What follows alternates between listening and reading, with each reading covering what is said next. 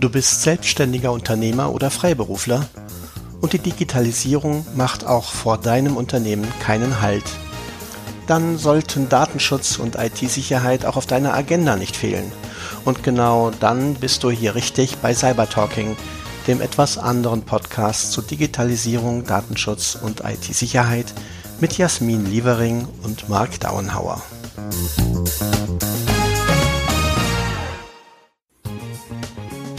Ja, herzlich willkommen.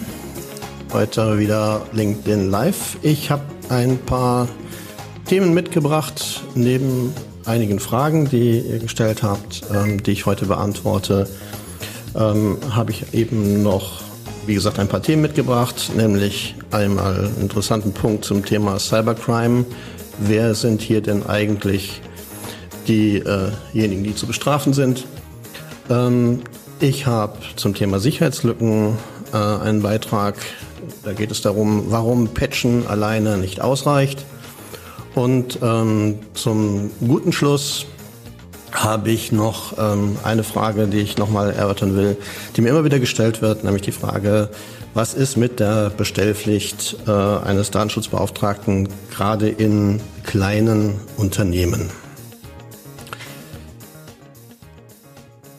Ja, und dann sind wir auch schon äh, direkt bei der Sache und ähm, werden uns mal mit den ersten Fragen von euch beschäftigen. Ähm, ich habe nämlich ähm, schon mal ein paar Fragen im Vorhinein gesammelt und ähm, eine davon, äh, die häufiger schon kam, die auch immer wieder in Beratungsgesprächen kommt, das ist eigentlich ähm, eine ja, die aus der Verzweiflung mancher Leute spricht, die sich mit der DSGVO und dem Datenschutz auseinandersetzen müssen.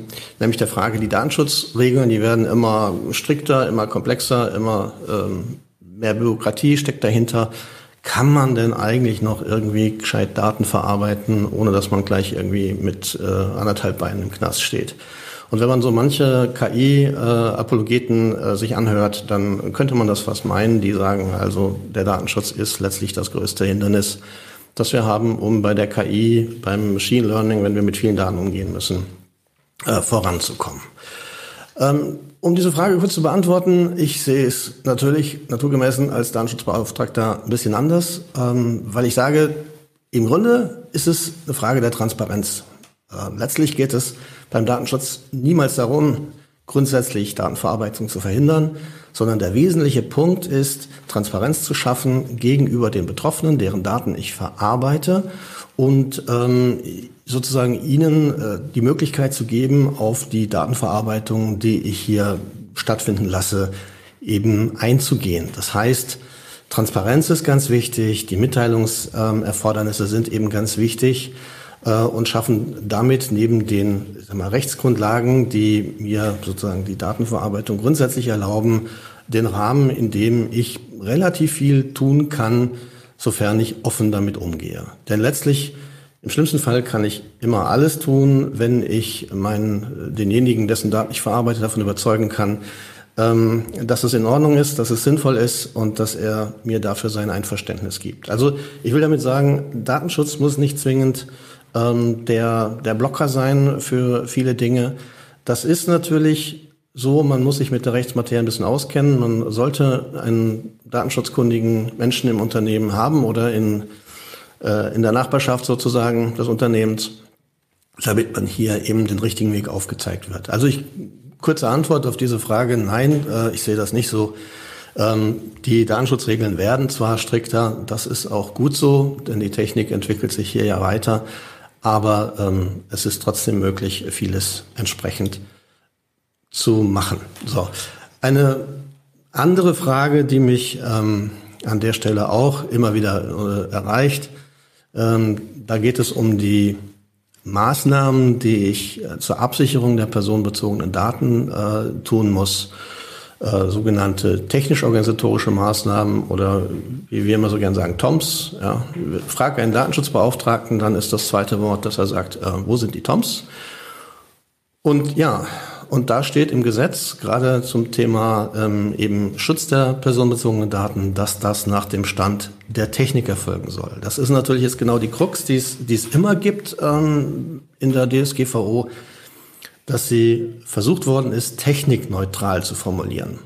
Das macht ja auf einer Seite Sinn, dass man sagt, die Technik entwickelt sich eben so sprunghaft weiter, dass es keinen, keinen Sinn macht, wenn wir überlegen, wir haben schon zehn Jahre gebraucht, bis die DSGVO in der Form überhaupt ähm, beschlossen worden ist. Also wenn wir dann sozusagen diese Gesetzgebungsprozesse und Diskussionsprozesse bei jedem Stück Technik, was da neu dazukommt, wieder haben, da, da kommen wir gar nicht hinterher. Also das heißt, die DSGVO muss in einer gewissen Weise technikneutral sein, das insofern ist gut, hat aber den äh, entscheidenden Nachteil, ähm, dass nämlich ähm, ja sie eigentlich uns keine Hilfestellung dazu gibt, ähm, wie ähm, und und wo wir mit welcher Technologie die Dinge umsetzen sollen. Und der der unbestimmte Rechtsbegriff nach dem Stand der Technik, der ist letztlich ähm, ja, wie soll ich sagen, ähm, durch uns zu füllen. Im schlimmsten Fall natürlich ähm, durch die Aufsichtsbehörden und dann die Gerichte.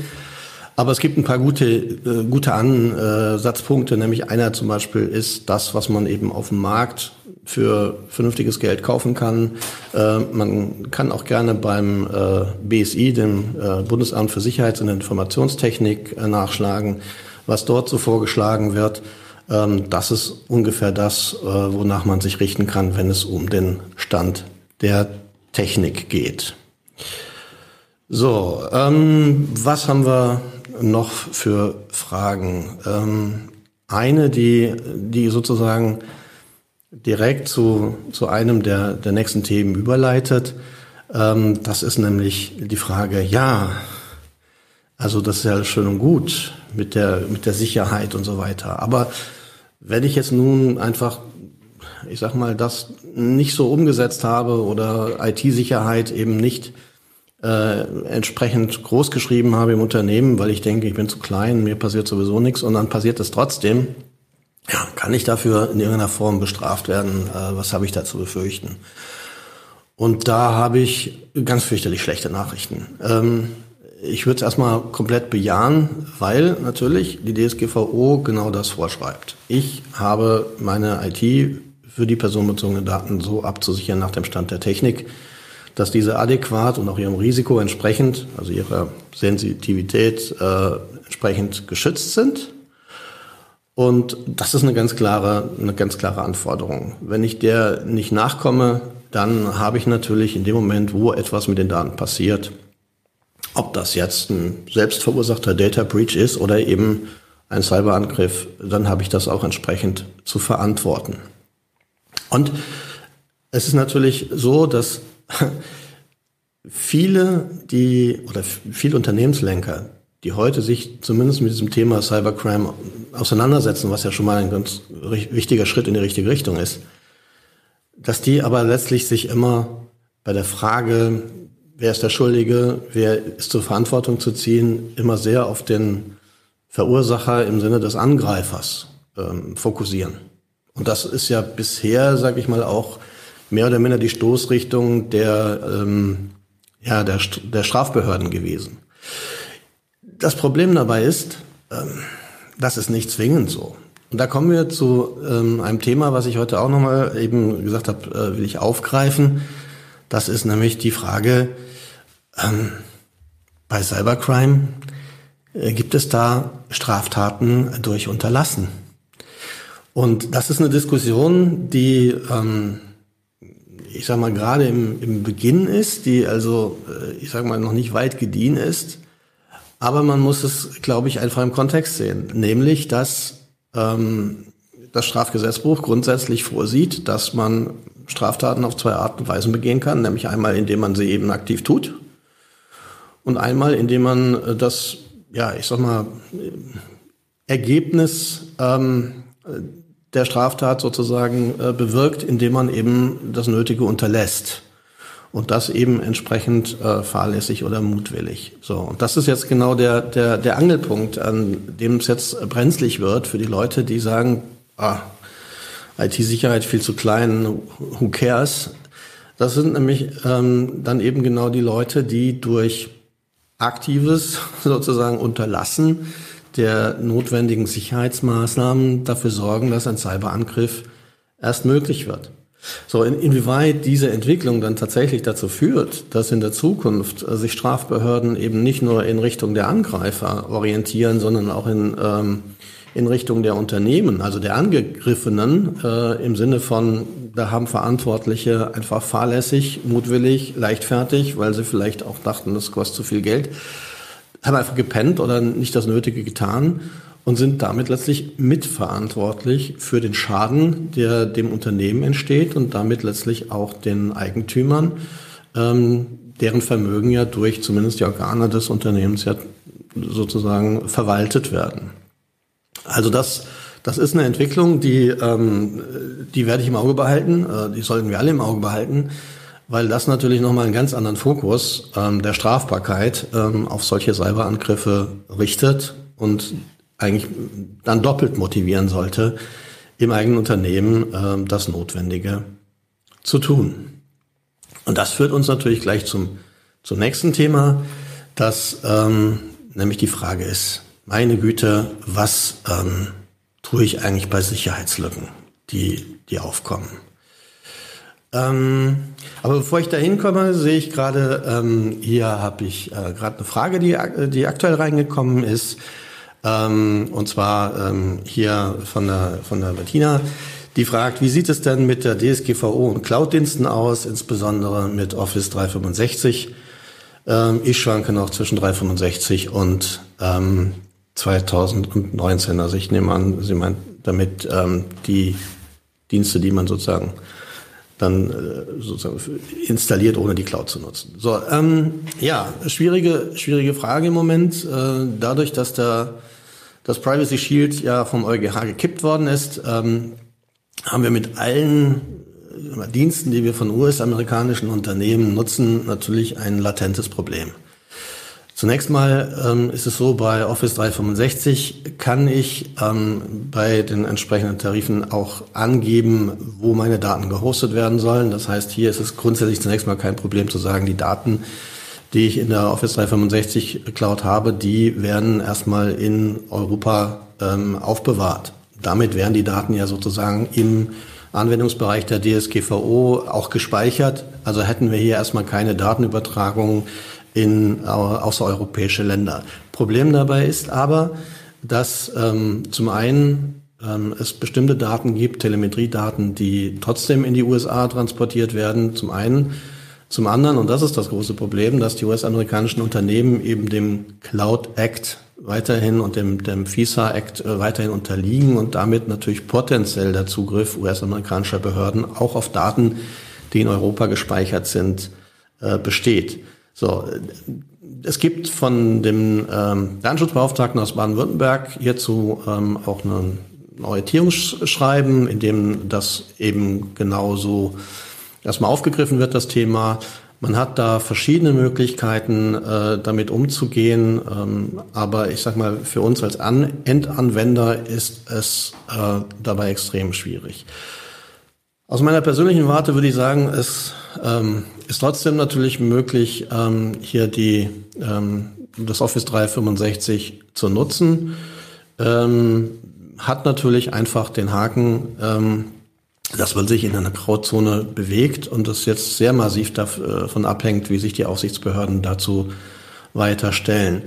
Ähm, die Auslassungen des baden-württembergischen Datenschutzbeauftragten gehen dahin, ja, zeigt uns äh, doch dann bitte auf, äh, zum einen, ähm, dass ihr diese Dienste dringend benötigt, ähm, dass ihr da auch keine, keine vernünftigen Alternativen habt. Das wird ähm, bei Office im Zweifelsfall nur darüber gehen, dass man sagt, ich habe halt viele Kunden, die auch Office benutzen und Kompatibilitätsprobleme und so weiter und so fort. Ähm, mal ganz davon abgesehen, dass ich glaube, dass sämtliche Bundesbehörden äh, und Landesbehörden auch äh, Office-Produkte einsetzen. Also von daher ähm, sehe ich das im Moment erstmal gelassen. Ähm, da muss, glaube ich, eher jeder selber überlegen, ob er ne, Daten einem amerikanischen Unternehmen anvertraut äh, wie sich die Politik dazu weiter äußert, ähm, das ist noch ein offenes Thema.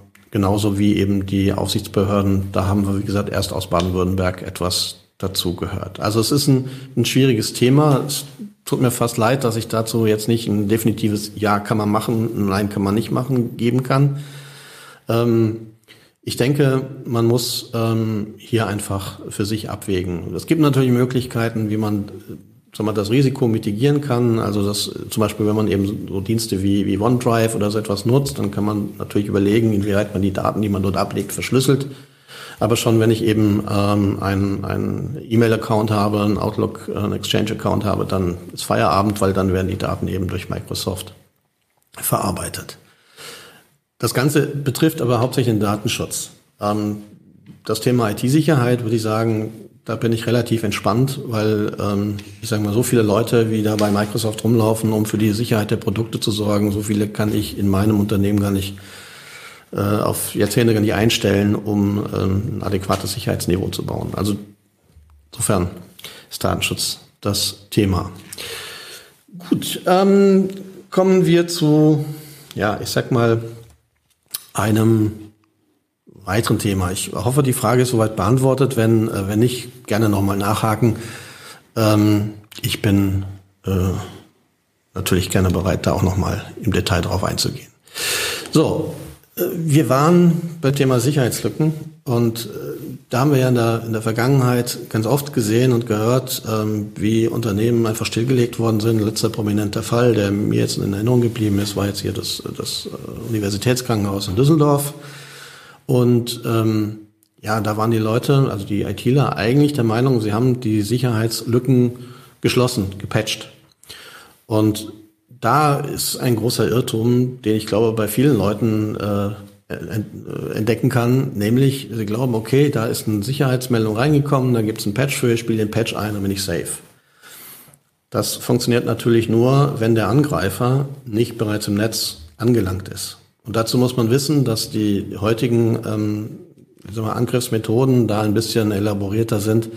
Das heißt, wenn ein Angriff gelingt über eine Sicherheitslücke, dann ist das erste Bestreben des Angreifers nicht direkt das Unternehmen platt zu machen, sondern sich eine Backdoor irgendwo einzubauen. Das heißt, irgendwo im Netzwerk sich zu bewegen, äh, andere Server ähm, zu kapern und dann zu schauen, dass man irgendwo äh, entfernt von der, von der eigentlichen Eindringstelle noch eine zweite Hintertür hat, über die man in das Netz äh, ein- und ausgehen kann. Und dann nützt nämlich das Patchen der eigentlichen Sicherheitslücke ähm, eigentlich nur noch vor sozusagen neuen bösen Buben, die es versuchen, aber die, die ich schon im Netz habe, die finde ich nicht. Äh, beziehungsweise die habe ich äh, dann schon drin und äh, habe sie damit sozusagen nicht direkt ausgesperrt. So, das Problem heißt eben dann, oder die Lösung dazu heißt eben dann, wenn ich solche Sicherheitspatches einspiele, dann tatsächlich auch im Nachgang nochmal mein Netzwerk zu untersuchen, inwieweit diese Sicherheitslücke denn möglicherweise eben schon ausgenutzt worden ist. Dazu habe ich ähm, vor kurzem auch eine Podcast-Folge gemacht, ein paar Minuten. Also wer da sozusagen ein bisschen mehr über die Strategien erfahren will, wie man da vorgeht, wie man sein Netzwerk sein bisschen besser kennenlernt und strukturiert, um das eben leichter zu machen, der kann da gerne mal reinhören. Ansonsten, wenn das ein interessantes Thema ist, dann schreibt es mir in die Kommentare. Ich würde das dann nochmal im Detail aufgreifen.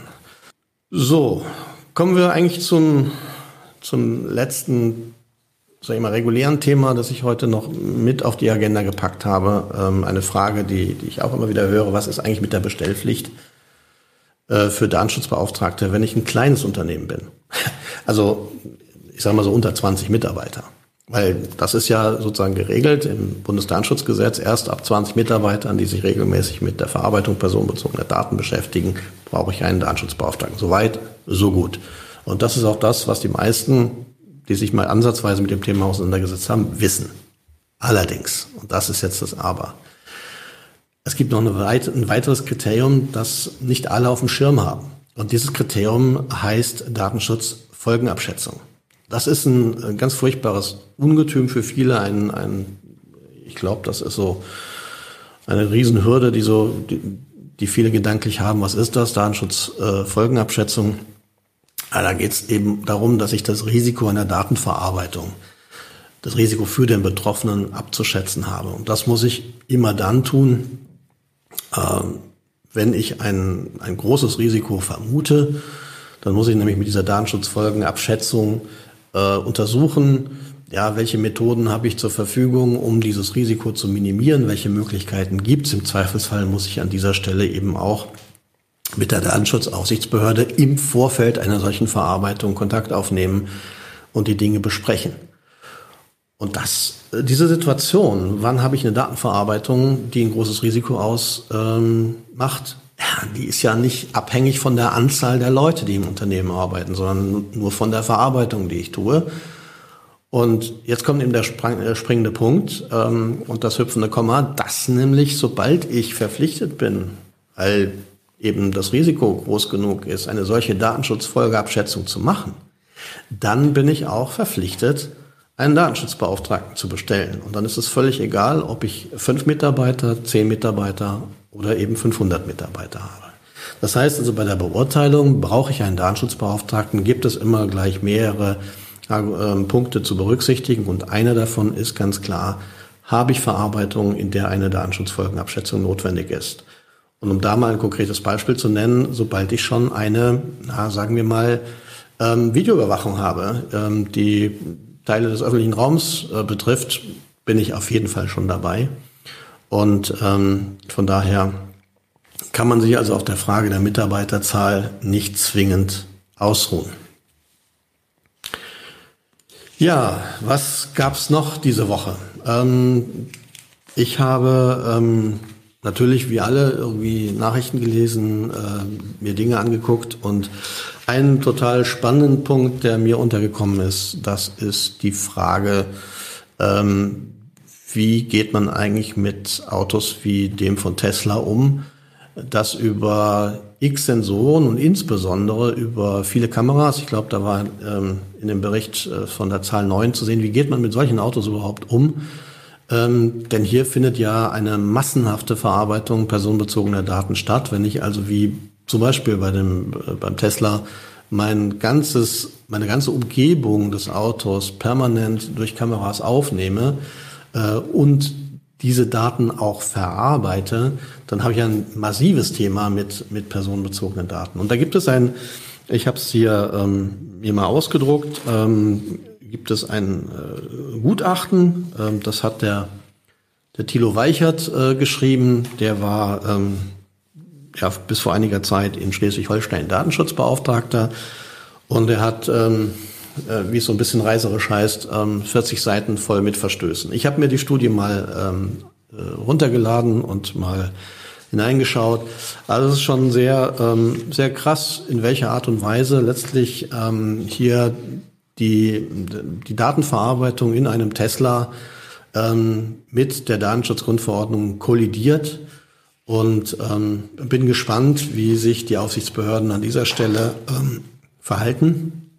Denn genau genommen müssten sie ja gerade bei der massiven Übertragung von Daten aus einem Tesla Richtung USA ähm, ja gemäß des EuGH-Urteils einschreiten. Also insofern ist hier auch ein spannendes Feld eröffnet und äh, man darf, äh, man darf wirklich interessiert äh, schauen, wie sich das ähm, weiterentwickelt. So, und dann habe ich, ähm, da habe ich in letzte, vor, vor längerer Zeit auch schon mal bei, ähm, bei LinkedIn äh, dazu berichtet. Ähm, ein, einen wirklich wunderbaren Fail, äh, den äh, könnt ihr ähm, hier also auf dieser Seite sehen. Ähm, das ist nämlich äh, eine Kennzeichenerfassung vor dem äh, kompletten Vorfeld des äh, oder Vorfahrtbereich, nicht Vorfeld, Quatsch, also Vorfahrtbereich des, äh, des Flughafens in Düsseldorf.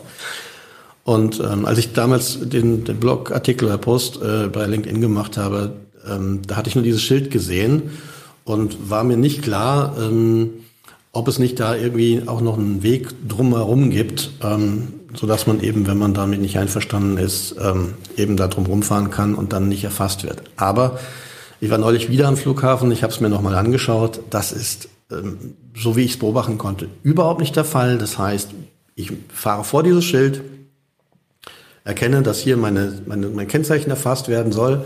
Und der einzige Weg, diese Erfassung zu entgehen, wäre ein äh, ja, gravierender Verkehrsverstoß. Ähm, äh, wie heißt es so schön im Amtsdeutsch, ähm, äh, ein gefährlicher Eingriff in den, in den Straßenverkehr, indem ich nämlich hier in diesem ganzen Einbahnstraßengewusel einfach wende. Also praktisch nicht möglich. So, das heißt, kann irgendwie nicht so richtig äh, gewollt und gemeint sein. Also wenn man zumindest die DSGVO ernst nimmt, ähm, insbesondere auch wenn man sich mal dieses Schild anguckt. Also da muss ich ja mitten im Verkehr sozusagen mein Auto anhalten, Warnblinkanlage äh, anmachen, aussteigen und gucken, äh, damit ich hier überhaupt eine Datenschutzerklärung lesen kann. Also das ist totaler Blödsinn, wie das funktioniert. So, ich habe jetzt einfach mal lange äh, Rede, kurzer Sinn gesagt, ich schreibe mal die Geschäftsführung des Flughafens an und frage mal, inwieweit sie denn dieses Vorgehen mit ihrem Datenschutzbeauftragten abgestimmt haben. Äh, bin gespannt, was da zurückkommt und äh, werde hier an dieser Stelle weiter darüber berichten. So, ähm, dann gibt es ähm, noch, ich sag mal, eine gute Nachricht für ähm, für British Airways kam ja auch in den Nachrichten, die haben aufgrund der Corona-Epidemie so viel Miese schon gemacht, dass man das Bußgeld von, ich glaube, 200 Millionen auf 20 Millionen reduziert hat. Ähm, ich hoffe aber nicht, dass äh, das dann sozusagen ähm, Methode macht, dass man, bevor man das Bußgeld zahlen muss, einfach nur genug Verlust machen muss, damit man sein Bußgeld auch verringert bekommt. Ja, das ähm, war es erstmal für heute. Ich ähm, möchte euch einfach nur bitten, dass ihr auch hier unten, beziehungsweise dann auch gerne als persönliche Nachricht mir eure Fragen schickt. Ähm, ich beantworte die gerne, ähm, soweit das hier eben möglich ist. Ähm, gerne auch ähm, im Nachgang nochmal, ähm, wenn ihr Fragen habt, äh, euch einfach melden. Ja, und dann würde ich sagen, ähm, sehen wir uns auf dieser Welle nächste Woche wieder, äh, 19.30 Uhr. Und ja, dann viel Spaß bis dahin und bleibt auf jeden Fall gesund. Und das war wieder unser heutiger Podcast Cyber Talking von Jasmin Lievering und Mark Downhauer. Ich hoffe, es hat euch gefallen. Wenn ja, dann schenkt uns einfach ein paar Likes und dann freuen wir uns, wenn ihr das nächste Mal wieder dabei seid.